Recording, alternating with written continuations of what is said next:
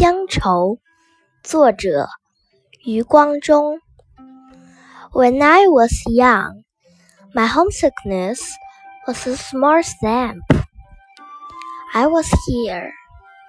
My mother was there. After growing up, my homesickness was a narrow ticket. I was here. My bride was there. Later, my homesickness was a little tomb. I was outside.